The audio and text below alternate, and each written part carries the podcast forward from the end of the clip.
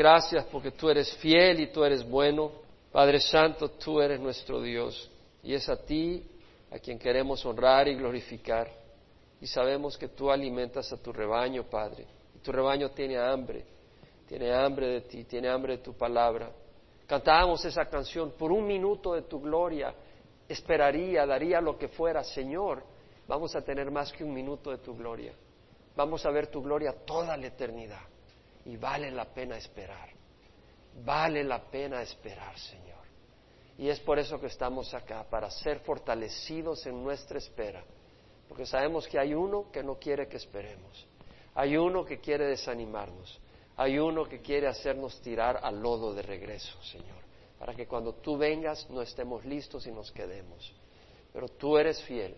Y te doy gracias porque sigues hablando a tu pueblo. Yo te ruego que tu pueblo tenga oídos para oír tu voz tenga ojos para ver tu gloria, Señor, aún en medio de nosotros, y tenga corazón para seguirte. Padre, te encomendamos este tiempo en nombre de Cristo Jesús. Amén. Estamos en el libro de Sofonías. Sofonías, como hemos dicho, la palabra en el hebreo ya. Jehová guarda, Jehová atesora, en el sentido de proteger. Jehová ha atesorado, Jehová ha guardado, Jehová es el protector, Yahweh. Sefan Ya. Ya es la contracción de Yahweh, nuestro Dios. Y Él nos guarda, como el que guarda un tesoro, como el que tiene un rebaño, pero tiene una ovejita muy especial y esa ovejita especial la mete dentro de su casa, porque no se quiere tomar ningún riesgo que alguien entre y se la robe. No quiere tomarse ningún chance. Ama a esa ovejita, la cuida. No quiere que no solo que los lobos puedan venir, pero no quiere que nadie le haga daño a esa ovejita y la guarda como un tesoro muy especial. Eso somos para el Señor. Dio Jesucristo su sangre por nosotros en la cruz.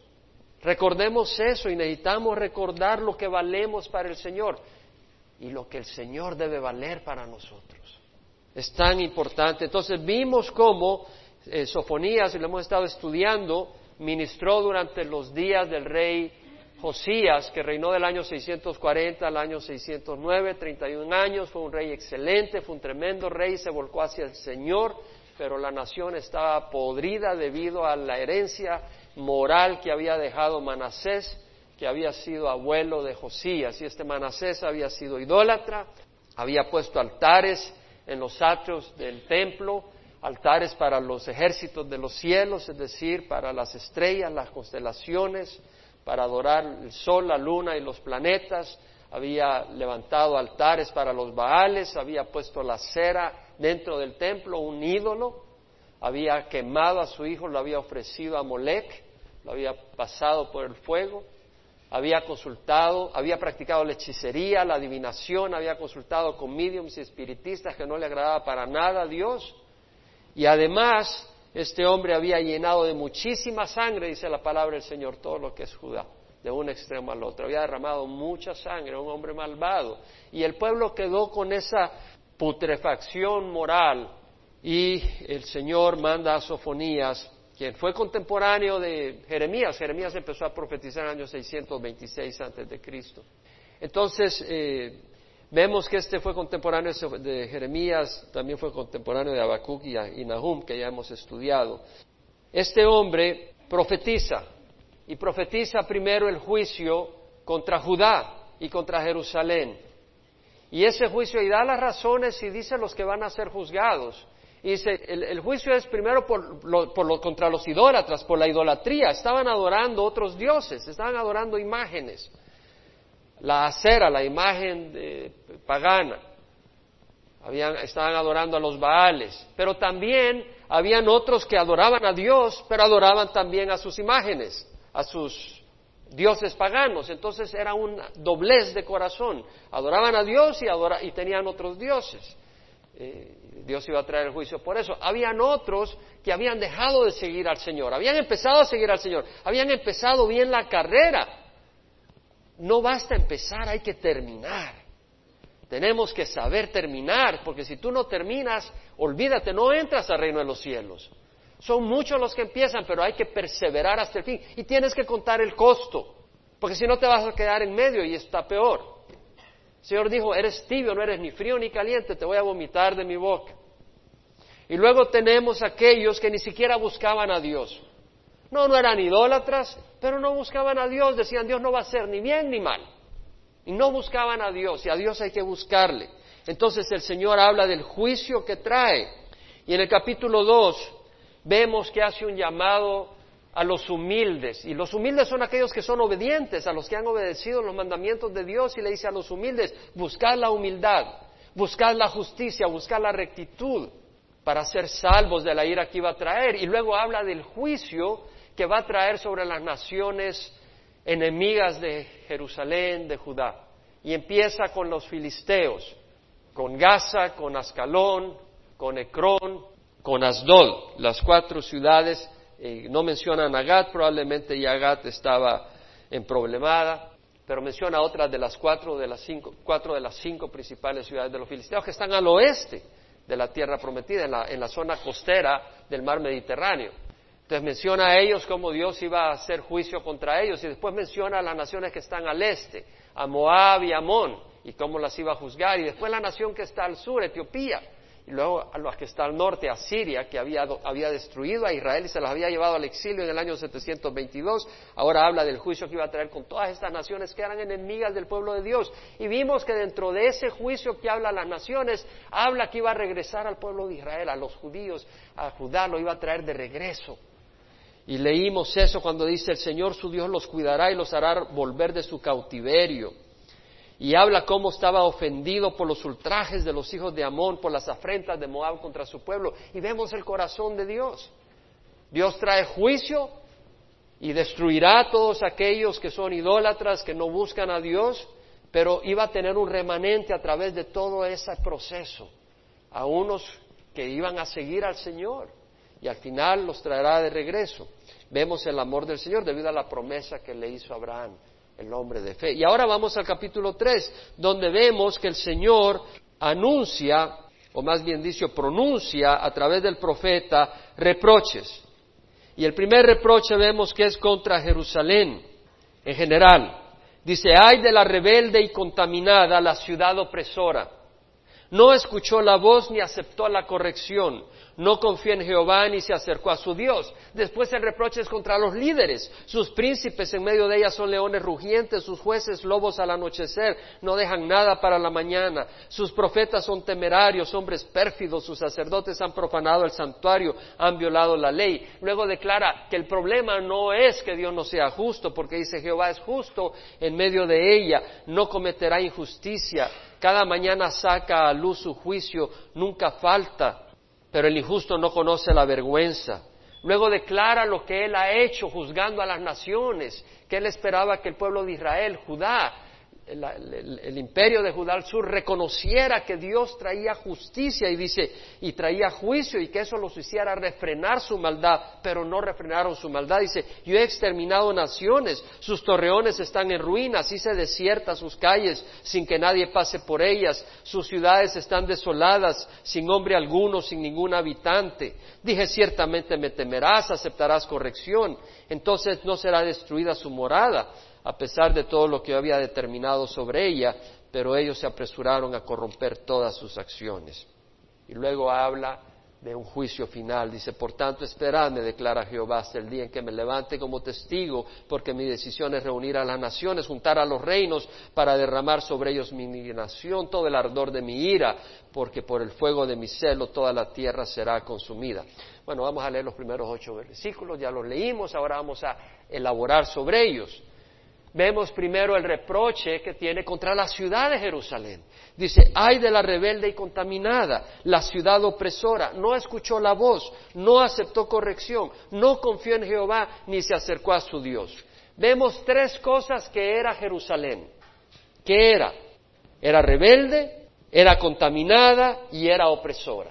Tres cosas que era esta ciudad que era el centro del juicio de Dios que iba a traer sobre ellas. Porque era una ciudad rebelde. La palabra rebelde en el hebreo es mará, que quiere, es usada por Job en el capítulo 39 de Job, versículo 18, cuando se refiere al avestruz que se levanta, está sentada en su nido y de repente se levanta en alto, aleteando sus alas, impulsándose hacia arriba con su cuello en forma ruidosa y con mucho espaviento, como aquella persona arrogante, que ella es sola, ella es el centro de atención, lo que ella quiere, lo que ella demanda, lo que ella piensa hacer, eso es lo importante para esa persona y nada más, no escucha consejo.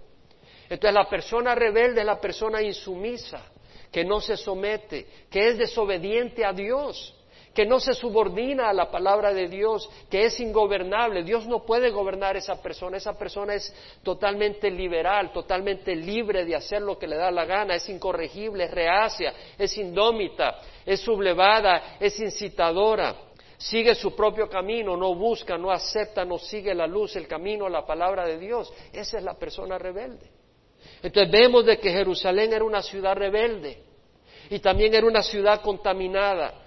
La palabra contaminada la traducen algunas, algunas traducciones en inglés polluted, de polución. Otras la traducen de file, de inmundicia. Y realmente la palabra quiere decir que la ciudad estaba corrompida, estaba contaminada, estaba hecha inmunda, estaba impura. ¿Cómo? ¿Cómo? No quiere decir que estaba impura porque le había caído suciedad. Quiere decir de que ellos que eran el pueblo de Dios estaban contaminados con costumbres paganas se habían vuelto inmundos por las costumbres paganas, habían puesto en el templo de Dios sus ídolos. Eso era inmundo, se había vuelto una ciudad inmunda en su fe. Su fe no era pura, estaba contaminada con inmundicia, con religión del mundo, con religiones paganas. Sus prácticas religiosas no eran unas prácticas puras como estaban establecidas por la ley mosaica eran prácticas que estaban mezcladas con la idolatría de las naciones de alrededor, por las cuales Dios había echado a esas naciones y les había advertido que si ellas seguían tras esas naciones iban a ser destruidas, tal como, como Dios usó a Israel para destruir a esas naciones. Era una ciudad rebelde, era una ciudad contaminada y era una ciudad opresora. La palabra opresora, yaná, es oprimir en el sentido de dominar cruelmente hasta el punto de asfixiar, de ahogar, de aplastar sin misericordia. Esa ciudad tenía gente donde unos aplastaban a otros, tomaban ventaja. No les importaba, no tenían compasión del necesitado, no tenían compasión del afligido. Simplemente tomaban ventaja. Entonces eran tres cosas que era Jerusalén. Era una ciudad contaminada, era una ciudad rebelde y era una ciudad opresora. Y además vemos que había cuatro cosas que no hacía. Tres cosas que era y cuatro cosas que no hacía. Número uno, no escuchó la voz. Quiere decir que cerraba sus oídos, no escuchaba a los profetas cuando hablaban. Le decían, oye, hay un profeta. Sofonías está hablando. No tengo tiempo. No tengo tiempo para oír ese profeta. Tengo mis propios negocios. No necesito que me quiten la paz. No escuchó la voz, no aceptó corrección. Aquellos que oían la voz del profeta decían, está bien, pero a mí nadie me va a cambiar mi manera de pensar. No aceptó corrección. Ellos eran una ley para ellos mismos. Y número tres, no confió en Jehová. La palabra confiar, bataj, quiere decir poner la esperanza en alguien. Tirarse sobre las espaldas de alguien. Es como cuando hay un río profundo, que sea a un gran caudal, y tú sabes que no sabes nadar y eso se está subiendo y ya se está subiendo el agua y te le tiras a la espalda de alguien que sabe nadar y esa persona te va llevando. Tú te le tiras a quien puedes confiar, a alguien que dices, yo puedo confiar en esta persona mi vida porque yo no me voy a tirar al río con una persona que no sabe nadar. Y confías, dice, le entregas tu vida al Señor. Entregar tu vida al Señor es realmente confiar que tú vas a confiar, entonces si Él dice algo, tú le haces caso porque vas a confiar en Él. Si Él dice, vamos a irnos por acá, tú dices, no, yo me suelto de acá. Entonces has dejado de confiar en Él y vas a confiar en ti mismo, te vas a hundir, porque en el río de la vida es demasiado profundo. Es demasiado profundo y tal vez no te das cuenta hasta que te ahogas. Y te ahogas si tú estás confiando en ti mismo, o porque tarde o temprano te vas a dar cuenta que no hay fondo. Y puede que te des cuenta hasta que te mueras y te vas a ahogar en ese momento, eternamente vas a estar perdido. O te puedes abrazar a Dios y saber si realmente Él es confiable. Él es confiable. No confió en Dios y otra cosa, no se acercó a Dios. que fue una de las razones por las cuales traía el juicio contra Judá, lo leímos en el capítulo 1. No buscó a Dios, no se acercó a Dios. ¿Cómo te acercas a Dios? Bueno, vienes a la iglesia, es una manera de acercarse a Dios si vienes de corazón, buscando su palabra. Y cuando oyes su palabra hay arrepentimiento en tu corazón. Porque tú puedes acercarte físicamente, pero en el corazón está muy lejos. Es como a veces está la pareja, ¿verdad?, platicando y la esposa te dice, oye, tú estás a mil kilómetros de acá. Y tú tal vez estás viendo a tu esposa, pero dice, pero tú estás en otro mundo. Puedes estar físicamente, pero no de veras. Es de acercarse de corazón y decir, Señor, yo te busco, este mundo es un desorden, yo necesito guía para mi vida. Tú eres Dios, yo veo que hay un mundo, hay una creación y hay un creador. Y por tu palabra yo sé que tú existes también y que diste a tu Hijo a morir por mis pecados. Y ahora yo vengo diciendo, Señor, yo te necesito, perdona mis pecados, recíbeme, Señor, quiero empezar bien. Eso es buscar a Dios. Dice, pero no busco a Dios. Dice la palabra del Señor en el Salmo 32, 9, no seáis como el caballo o como el mulo, que no tiene entendimiento, cuyas arreas incluyen bocado y freno para sujetarlos, porque si no, no se acercan a ti. Entonces vemos que al caballo y al mulo tú le pones un freno para moverlo, para pararlo. Y el Señor dice, te tengo que poner acaso un freno, te tengo que traer cáncer, te tengo que traer sida, ¿qué es lo que te tengo que traer para que pares y vengas a mis pies? ¿Qué es lo que tengo que hacer? Y muchas veces hace eso el Señor, pero ni aún así, porque el corazón se ha endurecido y te has revelado y has manifestado que no eres hijo de Dios, sino que eres hijo del demonio. Tengamos, tengamos cuidado, tengamos cuidado. Entonces vemos de que el Señor trajo su juicio. Habla, dice, la rebelde y ni siquiera la menciona por nombre, la menciona por su comportamiento.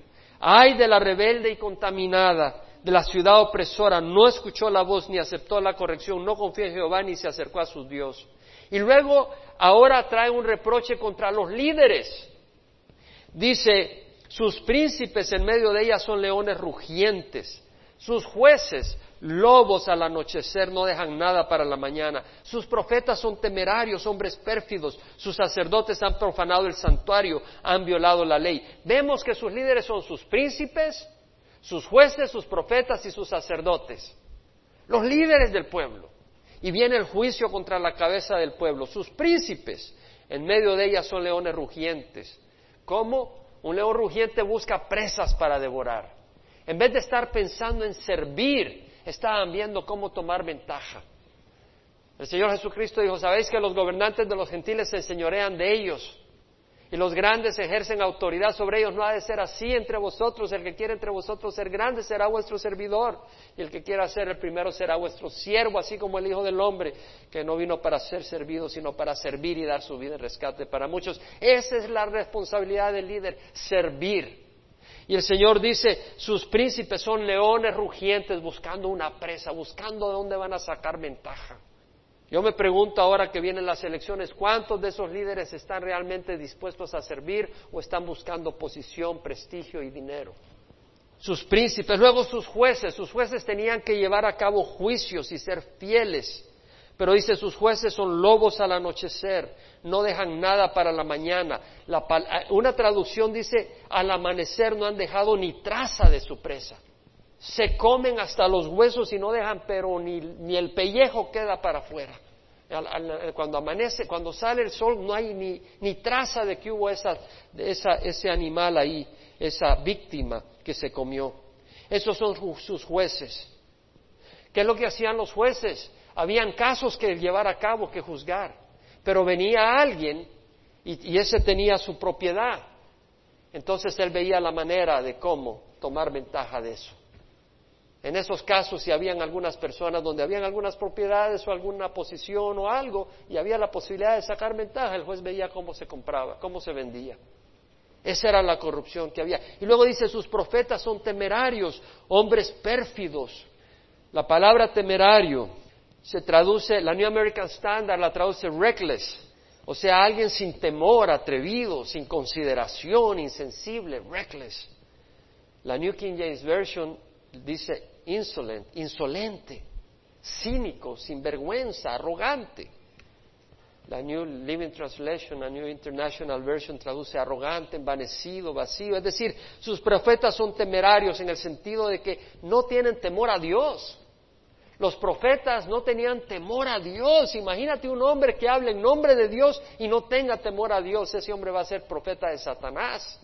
Y los hay hoy en día. No son temerarios. Son temerarios, no tienen temor a Dios. Y están por dinero. Están por ventaja, viven en inmoralidad no son siervos de Dios. Muchos parecen estrellas de Hollywood y vemos la situación, entonces estos que son temerarios, son reckless, son insolentes, son cínicos, sin vergüenza, arrogantes, envanecidos, vacíos. Otra palabra que usa son hombres pérfidos. La palabra pérfido en el inglés se traduce treacherous, treacherous, traicioneros peligrosos, perversos, los profetas. Y la palabra en el hebreo viene de la palabra bagad, que quiere decir obrar encubiertamente, disimuladamente, de escondidas, falsamente.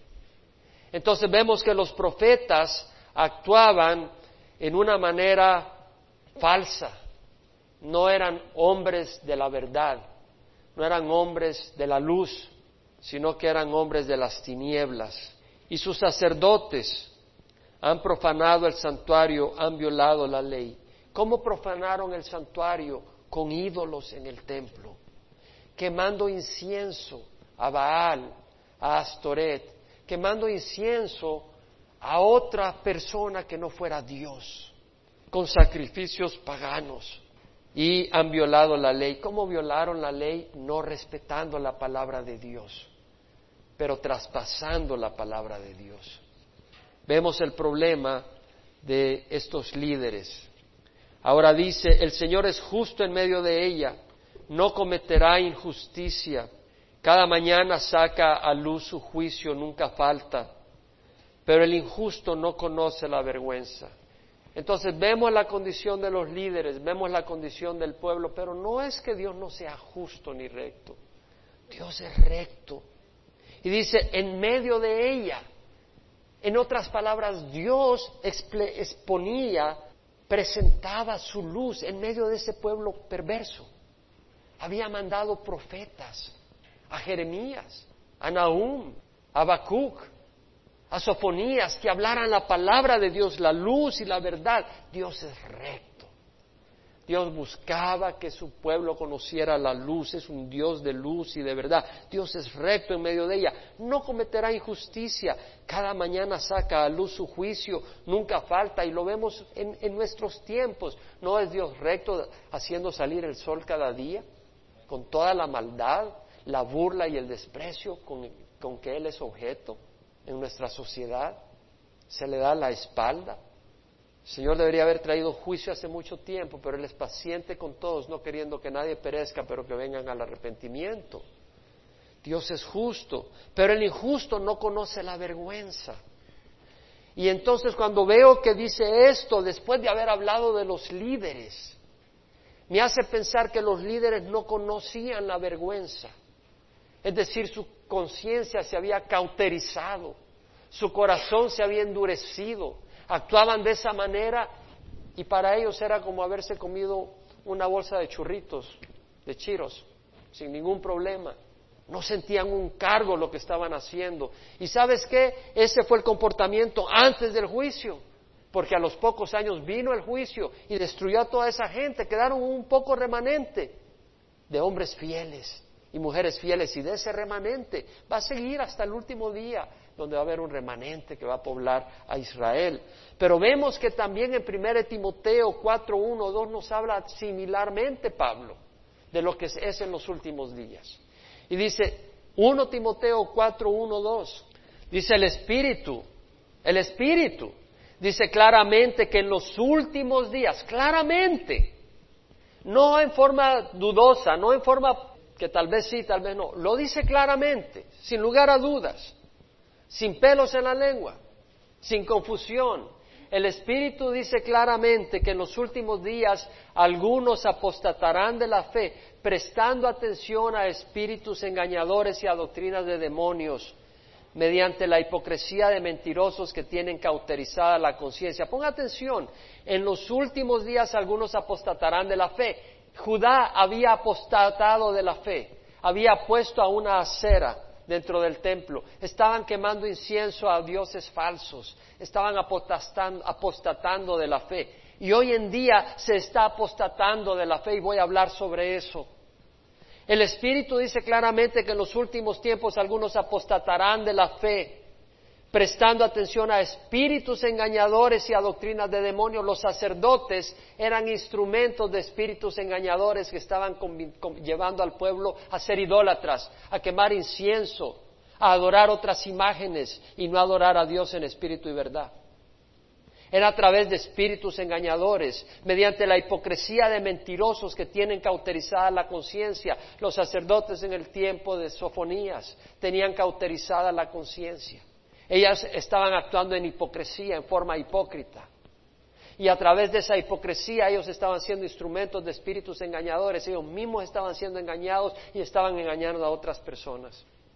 Y hoy en día, hermanos, está ocurriendo lo mismo porque en, algunos círculos se promueven la veneración de imágenes. En algunos círculos se niega el precio suficiente del sacrificio de Jesús en la cruz. ¿Cómo se niega? No reconociendo que con eso basta para ser salvo, que te necesitas añadirle tus obras. Se está apostatando de la verdadera fe.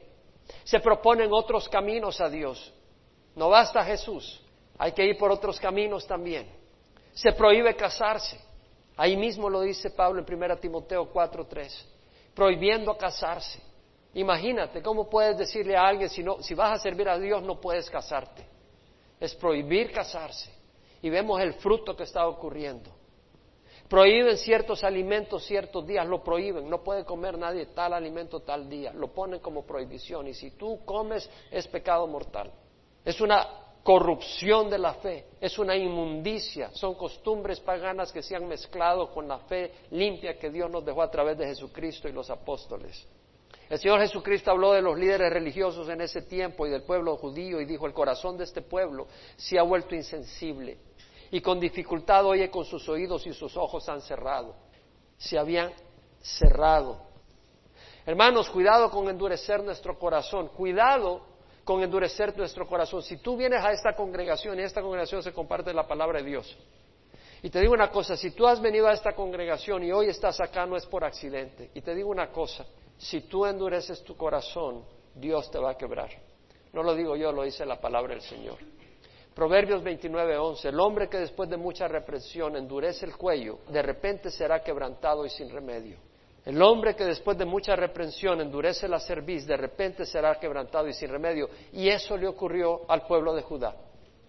Endureció la cerviz, resistió la voz de Dios. Si tú oyes la voz de Dios hoy, si tú hoy estás oyendo la voz de Dios, oye, no seas rebelde, acepta la corrección, escucha la voz, confía en Dios, acércate a Dios, no juegues con la palabra de Dios.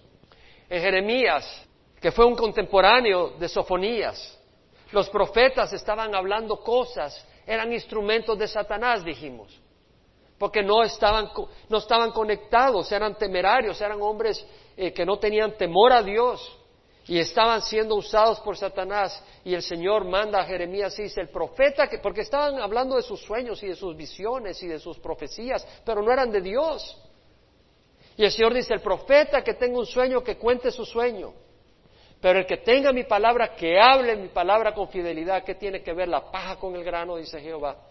¿No es acaso mi palabra como el fuego, declara Jehová? Como el martillo que despedaza la roca. La palabra de Dios, un, profeta de Dios, un siervo de Dios va a hablar la palabra de Dios. Y si no se habla la palabra de Dios, se hablan las tradiciones y enseñanzas de hombre, ese no es un siervo de Dios. Pero oye lo que está diciendo. ¿No es acaso mi palabra como el fuego? declara Jehová, como martillo que despedaza la roca. ¿Sabe lo que está diciendo eso? Mi hermano, mi hermana, si tú estás acá hoy o si tú estás escuchando esto por otro medio, óyeme bien. La palabra de Dios es un fuego que quema la hojarasca para purificarte, para hacerte ver lo que tienes que hacer. La palabra de Dios es como un martillo que rompe un corazón duro.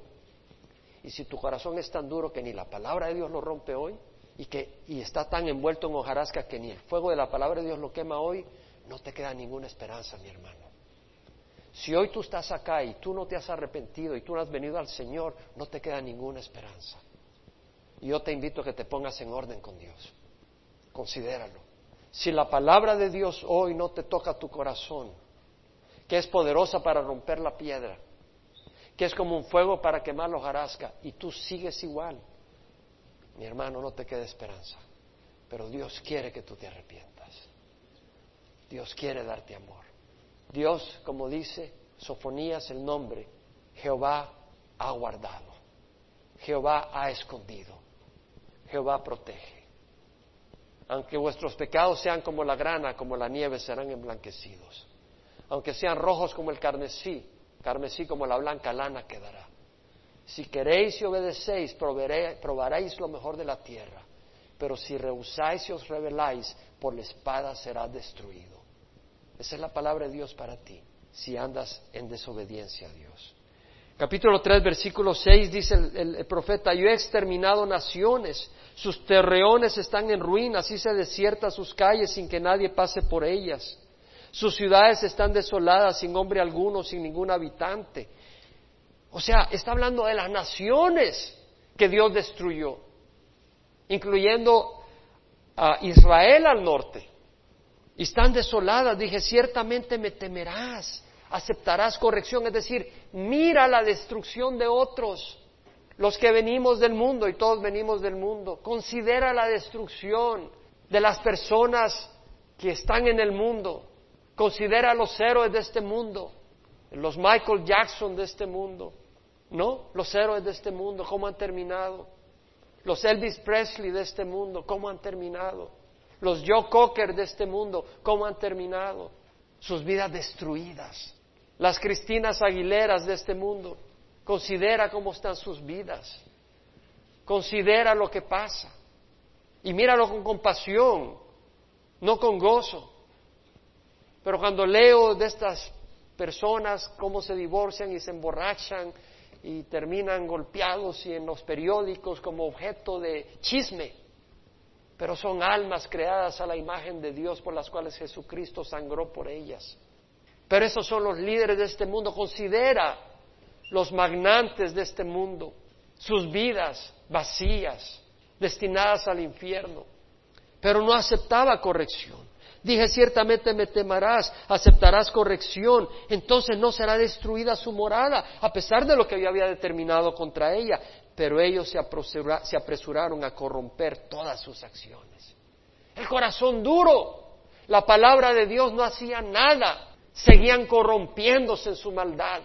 Ese era el comportamiento de este pueblo. Yo espero que tú no seas hijo de este pueblo del que estamos hablando, pero que la palabra de Dios haga su efecto el día de hoy en tu corazón. Por tanto, dice, esperadme, declara Jehová, hasta el día en que me levante como testigo, porque mi decisión es reunir a las naciones, juntar a los reinos, para derramar sobre ellos mi indignación, todo el ardor de mi ira, porque por el fuego de mi celo toda la tierra será consumida. Está hablando de que va a reunir a todas las naciones y va a derramar su ira, para derramar sobre ellos mi indignación, todo el ardor de mi ira. Y vemos varios lugares proféticos donde Dios derrama su ira proféticamente que está por ocurrir. Lo leemos en Ezequiel. En Ezequiel capítulo 38 leemos que Dios permite que Rusia se levante con otras naciones. Y en el capítulo 38, versículo 7, entre las naciones con las que se va a unir es Persia, que es Irán, Etiopía, Libia, Armenia en el versículo 6 dice, al cabo de muchos días recibiréis órdenes, al fin de los años vendrás a la tierra recuperada de la espada. En el versículo 9 vendrás como una tempestad, serás como una nube que cubre la tierra, tú y todas tus tropas y muchos pueblos contigo. Vendrán contra Israel. Todas esas naciones, Libia, Etiopía, Irán, Armenia, Turquía vendrán contra Israel y vemos que eso ya está por ocurrir. Versículo 16, subirás contra mi pueblo Israel como una nube para cubrir la tierra. Sucederá en los postreros días que te traeré contra mi tierra para que las naciones me conozcan cuando yo sea santificado por medio de ti ante sus ojos, oh ¿Qué es lo que va a hacer? Va a derramar fuego y azufre. Versículo 21 dice, en todos mis montes llamaré contra él la espada la espada de cada cual se volverá contra su hermano con pestilencia y con sangre haré juicio contra él, haré caer una lluvia torrencial de piedras de granizo, fuego y azufre sobre él, sobre sus tropas y sobre muchos pueblos que están contra él. Vemos que trae a estas naciones y va a derramar sus naciones sobre su, su ira sobre estas naciones. Pero acuérdate que en el contexto que lo estamos leyendo también incluye que está trayendo a esas naciones para castigar a Israel. Y eso lo leemos en Zacarías capítulo 14. Lo que acabamos de leer en, Ezequiel ocurre al inicio, cuando va a empezar la tribulación, los siete años de tribulación, donde Dios trae su ira contra esas naciones y las destruye a esos ejércitos que vienen contra Israel. Pero a mediados de la tribulación vemos que el anticristo demanda adoración.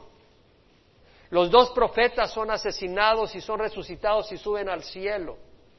Y en ese caos que está ocurriendo las naciones que están cansadas de Dios, porque ellos quieren vivir a su manera y estos dos profetas han hecho caer fuego y han traído plagas para que el mundo se arrepienta.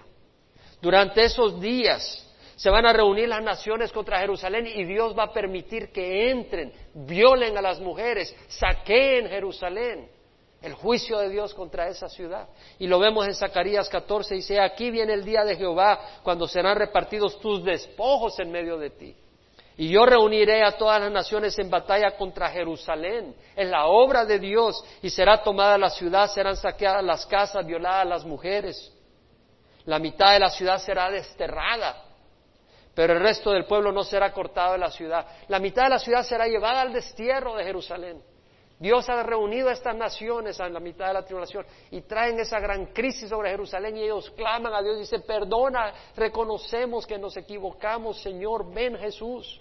Y en ese tiempo, entonces, él, a través de un terremoto abre el monte de los olivos que se abre de, este, entre el este y el sur, se abre un canal, se abre de norte a sur y se hace un canal que va de este a oeste o de oeste a este, entonces huye el pueblo de Israel, dice, entonces saldrá Jehová y peleará contra aquellas naciones, como cuando él peleó en el día de la batalla, sus pies se posarán aquel día en el monte de los olivos que está frente a Jerusalén al oriente, y el monte de los olivos se hendirá por el medio de oriente a occidente, un enorme valle, y una mitad del monte se apartará hacia el norte y otra mitad hacia el sur, y huiréis al valle de mis montes.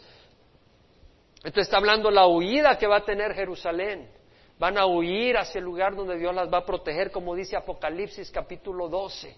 Leemos de esa protección que da el Señor. Versículo 14 dice, se le dieron a la mujer, es decir, a Israel, las dos alas de la gran águila, a fin de que volara de la presencia de la serpiente. La serpiente, aquí es Satanás, al desierto, a su lugar donde fue sustentada por un tiempo, tiempos y medio tiempo. Tres años y medio es protegido Israel. Y también vemos cómo el Señor trae su juicio contra las naciones en Armagedón. Si vas al capítulo 16, vemos que reúne a las naciones. El versículo 12 dice, el sexto ángel derramó su copa sobre el gran río Éufrates y sus aguas se secaron para que fuera preparado el camino para los reyes del oriente. Y vi salir la boca del dragón, de la boca de la fiesta y de la boca del falso profeta tres espíritus inmundos semejantes a ranas. El espíritu, Satanás el anticristo y el falso profeta, los espíritus de, ellos salen espíritus para engañar al mundo y reunir a las naciones. Y versículo 16 dice, y los reuní, y los reunieron en el lugar en que en hebreo se llama Armagedón. Versículo 14 dice, son espíritus de demonios que hacen señales, los cuales van a los reyes de todo el mundo a reunirlos para la gran batalla del gran día del Dios Todopoderoso. Es la batalla donde el Señor, las naciones se unen contra Jesús y van a pelear en el valle de Meguedo. Y se forma la batalla de Armagedón donde viene el Señor y destruye a estos ejércitos. Entonces, no voy a continuar más en esta parte profética porque necesitamos terminar el capítulo 3 de Sofonías ahora. Pero vemos que se reúnen las naciones y Dios trae juicio contra Jerusalén y trae juicio contra las naciones. Ahora mira lo que hace el Señor. Mira lo que hace el Señor. En ese tiempo daré a los pueblos labios puros. ¿Qué es lo que está buscando el Señor? El Señor no busca destruir, pero aquellos que se han rebelado contra Él, el Señor los va a destruir. Daré a los pueblos labios puros para que todos ellos invoquen el nombre de Jehová, para que les sirvan de común acuerdo. El salmista dijo, crea en mí, oh Dios, un corazón limpio y renueva un espíritu recto dentro de mí. Es decir, un espíritu recto, labios rectos. Pues tú puedes estar acá y alabar al Señor, pero hacerlo de los labios para afuera. Tienes que tener un espíritu recto. Y el salmista lo dijo, crea en mí, oh Dios, un corazón limpio y renueva un espíritu recto dentro de mí. No me eches de tu presencia y no quites de mí tu Santo Espíritu. Pidió, no me eches de tu presencia, tu presencia es preciosa. El Señor te da labios puros. ¿Qué es lo que requiere? Que le digas, Señor, perdóname, lávame con tu sangre. Vas a ser lavado no con carbón como fue lavado los labios de Isaías, sino con la sangre del Cordero. Y tus labios van a estar más limpios de lo que nada puede hacer. Y vas a poder alabar al Señor y el Señor va a escuchar tu alabanza para que les sirvan de común acuerdo a la palabra dice con un hombro. Es decir, lo que Dios quiere es unidad. Dios quiere que el pueblo de Dios esté unido, pero en una verdad, porque puede estar unido en la mentira. Algunos hablan de amor, hermano, todo es amor, sí, pero un amor que no tiene verdad no es un amor que viene de Dios. Es un amor que está contaminado con el engaño del mundo. El amor de Dios es recto, el amor de Dios es santo, el amor de Dios es puro aún dentro de un matrimonio. El matrimonio lo, diseñó Dios, eso no tiene nada de sucio, no tiene nada de segunda categoría. Pero el corazón fornicario y adúltero, eso viene de Satanás. Pero el amor de Dios es puro. Dios quiere la unidad, pero esa unidad debe ser en el amor y en la luz de Dios. Y luego dice, desde más allá de los ríos de Etiopía, mis adoradores, mis dispersos traerán mi ofrenda.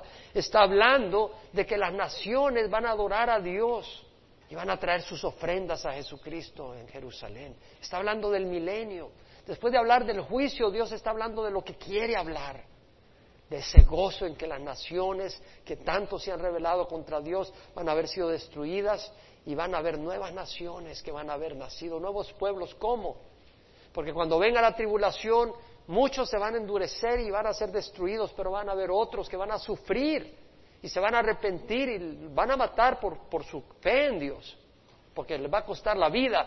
Pero otros todavía no van a haber sido matados cuando venga Jesús y ellos van a entrar a poblar la tierra, van a venir de distintas lenguas, de distintos países y van a formar las nuevas naciones, los nuevos pueblos cuando entre Jesús a reinar y nosotros con Él. Está hablando de reinado universal. Y luego habla de Israel en ese milenio y dice, aquel día no te avergonzarás de ninguna de tus acciones con que te rebelaste contra mí.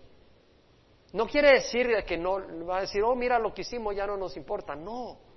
Lo que está diciendo es que en aquel día ya no van a tener acciones como las que tuvieron para las cuales se avergonzaban.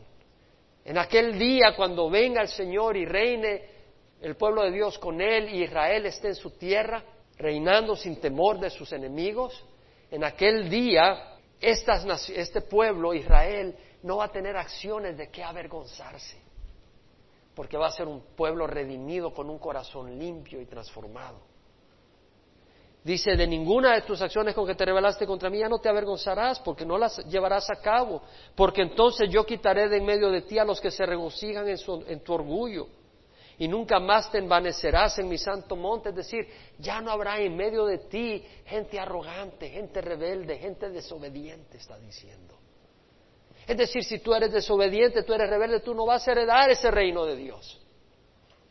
Pero si tú eres de los obedientes y, humildes, tú vas a heredar el reino de Dios. Y dejaré en medio de ti un pueblo humilde y pobre ¿Qué quiere decir pobre? ¿Quiere decir que cuando venga el Señor vamos a estar más pobres? No, lo que está queriendo decir es de que un pueblo humilde reconoce que no tenemos nada si no viene de Dios. Nada bueno si no viene de Dios. Es un, pueblo humilde y pobre. Decimos, si hay algo, es de Dios, no es mío. No tenemos nada de qué van a gloriarnos excepto de la misericordia de Dios que se refugiará en el nombre de Jehová. Ese es el pueblo de Dios, el que se refugia en el nombre de Dios. Estudiamos el Salmo 46 y si no viniste el miércoles, trajimos algunos CDs este domingo para que te lo lleves. Hablaba de refugiarse en el Señor. Es un salmo precioso, un salmo precioso, el Salmo 46. Dice la palabra del Señor, Dios es nuestro refugio y fortaleza, nuestro techo nuestra cobertura, nuestra fuerza, nuestro poder para seguir adelante, nuestro pronto auxilio en las estrecheces, en las tribulaciones. ¿Estás pasando por estrechez económica? ¿Estás pasando por estrechez una situación imposible de sobrepasar? ¿Estás pasando una crisis seria? El Señor es tu auxilio. Dice, por tanto, no temeremos aunque la tierra sufra cambios y aunque los montes se deslicen al fondo de los mares, aunque bramen y se agiten sus aguas, aunque tiemblen los montes con creciente enojo. Oh, vienen las crisis, pero si tú te refugias en el Señor, lo único que va a pasar es que vas a sentir miedo a veces, pero vas a caminar en victoria. A veces sentirás miedo porque eres humano, pero no te vas a hacer para atrás, porque has puesto tu fe en Dios. Y la prueba es que has puesto tu fe en Dios es que caminas en Dios, en su camino. Esa es la prueba que has puesto su fe en Dios, aunque tiemblen los montes, aunque se hundan las montañas. Esa es la prueba. El remanente de Israel no hará injusticia, ni dirá mentira, ni se hallará en su boca lengua engañosa, porque ellos se alimentarán y reposarán sin que nadie los atemorice. La mentira, el engaño, no es algo que le agrade a Dios. Tenemos que cuidarnos nosotros de hablar la verdad. Dice el Señor en el capítulo 21 de Apocalipsis, versículo 8. Los cobardes, los incrédulos, los abominables, los asesinos, los inmorales, los hechiceros, los idólatras y todos los mentirosos tendrán su herencia en el lago que arde con fuego y azufre, que es la muerte segunda. No queremos tener nada que ver con eso. Vemos que el Señor habla del juicio que trae contra Judá el juicio que trae contra Jerusalén y las razones. Un pueblo idólatra, un pueblo que adoraba a Dios y también era idólatra. Adoraba a Dios en el templo y caminaba con el mundo fuera del templo. Dice Dios, el juicio viene sobre ti. Era un pueblo de que había dejado de seguir a Dios y era un pueblo que no buscaba a Dios. Viene el juicio de Dios. Vemos eso, pero luego vemos que Él hace el llamado al arrepentimiento, a los que caminan en obediencia, a buscar la humildad, a buscar la rectitud de sus vidas. Vemos el juicio que trae contra las naciones, contra Israel, las naciones enemigas de Israel, trae ese juicio porque Dios ama al pueblo de Israel a pesar de todo. Y luego vemos el juicio por el cual hará pasar a Judá, pero para luego traer un remanente a recibir bendición, porque eso es lo que Dios quiere. Dios quiere una novia y es la que ha estado preparando para su hijo. Jesús es el novio y ha estado preparando una novia para su hijo. ¿Eres tú esa novia? ¿Eres tú parte de esa iglesia? Mira lo que nos espera.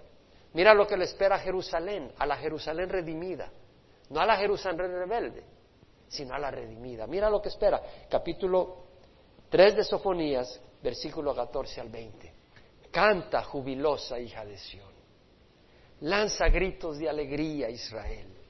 Alégrate y regocíjate de todo corazón, hija de Jerusalén. Canta, jubilosa, canta de alegría. Lanza gritos, alégrate, salta de alegría. Jehová ha retirado sus juicios contra ti. Qué hermoso. Dios estaba en Cristo reconciliando al mundo consigo mismo, dice la palabra de Dios. Eso nos pasa a nosotros a los que hemos venido al Señor. El Señor retira sus juicios contra ti. Y eso, es lo que va a hacer el Señor con Israel en los últimos días, con, con el pueblo, el remanente, arrepentido. No con el rebelde, el rebelde está destruido, ellos no van a heredar. Pero el arrepentido dice, el Señor ha retirado sus juicios. ¿Quieres que Dios retire sus juicios contra ti hoy en día? Te voy a dar la oportunidad para que le pidas perdón y recibas al Señor. El rey de Israel, el Señor está en medio de ti. Ya no temerás mal alguno. El Señor en medio de ti. Permitirá una cirugía tal vez, como el cirujano, pero no al asesinato. ¿Sí? Permitirá la cirugía del médico en tu vida espiritual. las crisis para limpiar, pero no para destruir. Jehová, el rey de Israel, está en medio de ti. Aquel día le dirán a Jerusalén, no temas, Sion, no desfallezcan tus manos. A veces uno está tan afligido, tan deprimido que no tiene energía ni para levantarse. Y dice, no temas, no desfallezcan tus manos. Jehová tu Dios está en medio de ti, guerrero victorioso. Realmente hay otra expresión mejor que guerrero victorioso.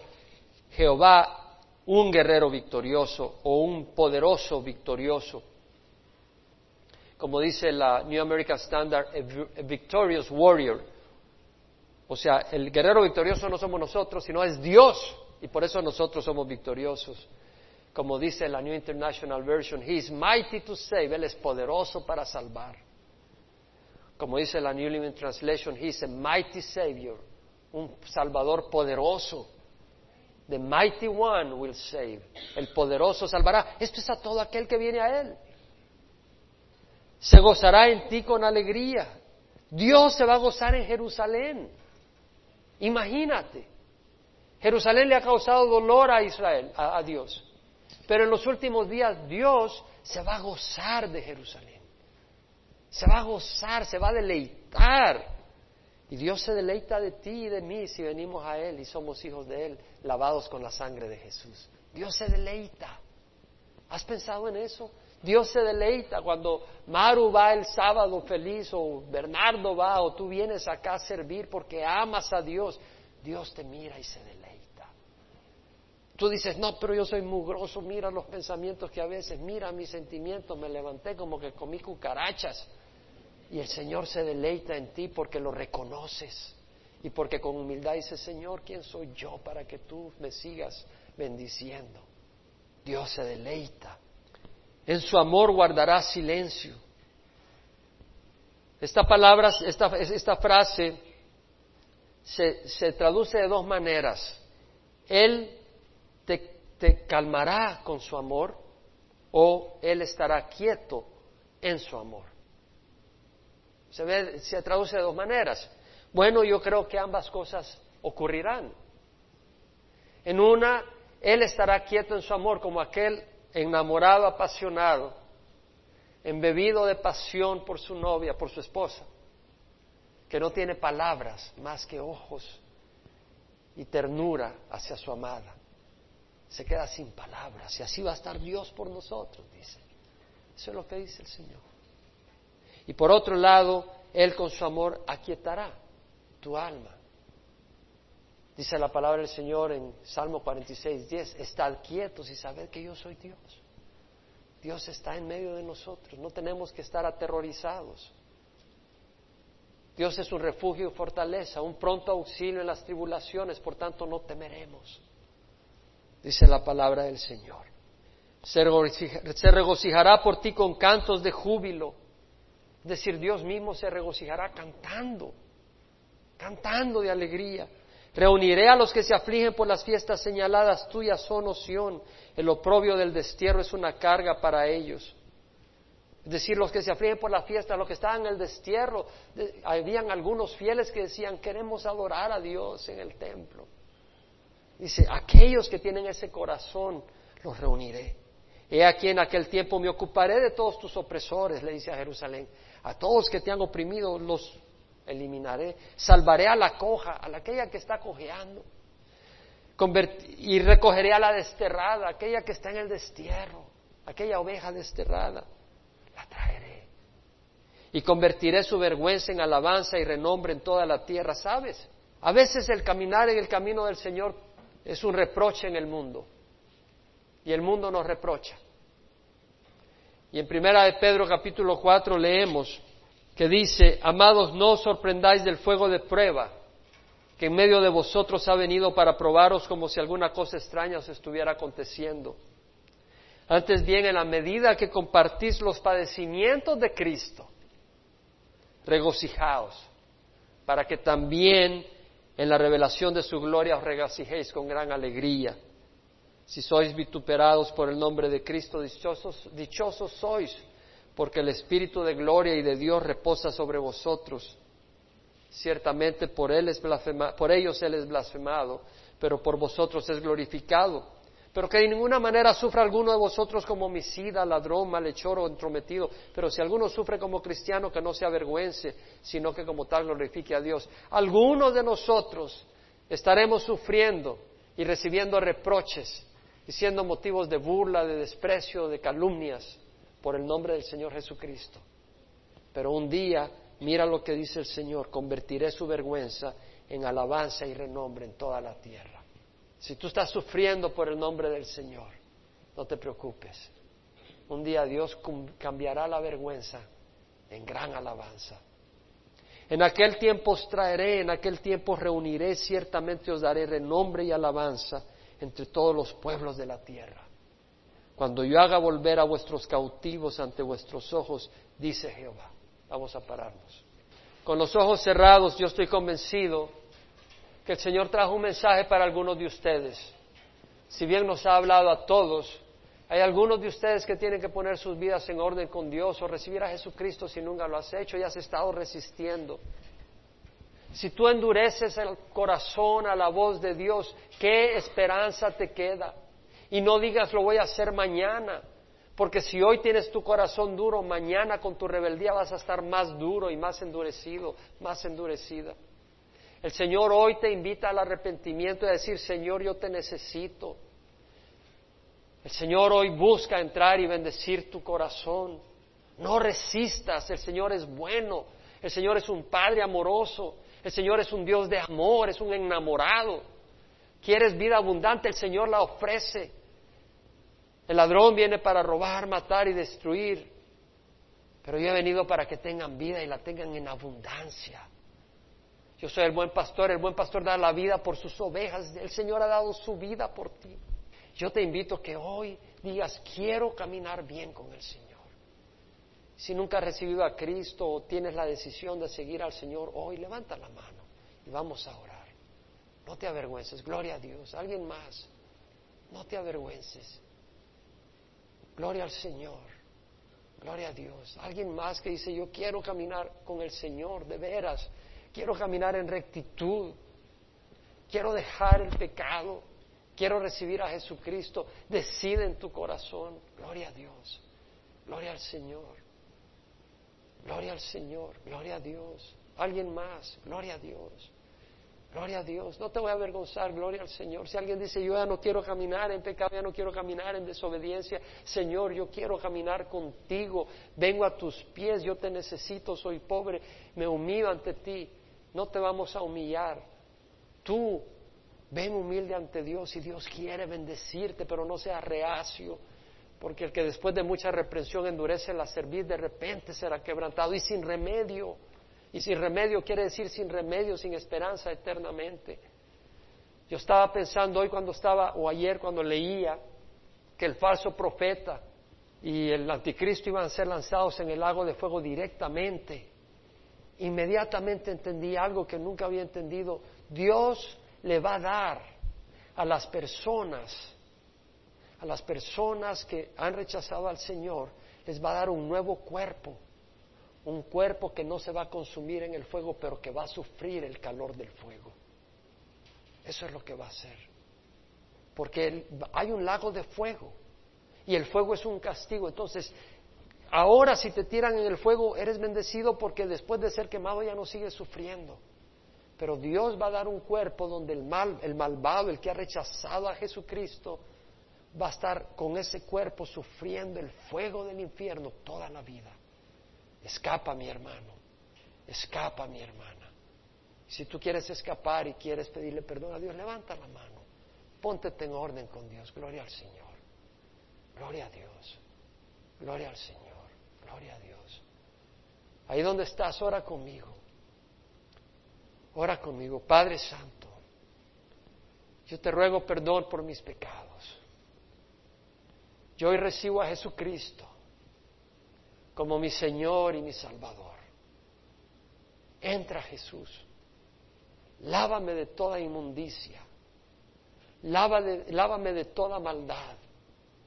Hoy me propongo caminar en rectitud. Dame tu Espíritu Santo para hacerlo. entra a mi vida. Tú me amas. Entras como un amante verdadero, como un padre, como un Dios, como un salvador, como un redentor. Toma mi vida. Señor, deleítate en mí. Pon tu espíritu en mí para que tenga labios puros para alabarte, para que mi vida sea un aroma agradable a ti. Heme aquí, Señor. Gracias por tu misericordia. En nombre de Jesús. Amén Señor les bendiga, hermano.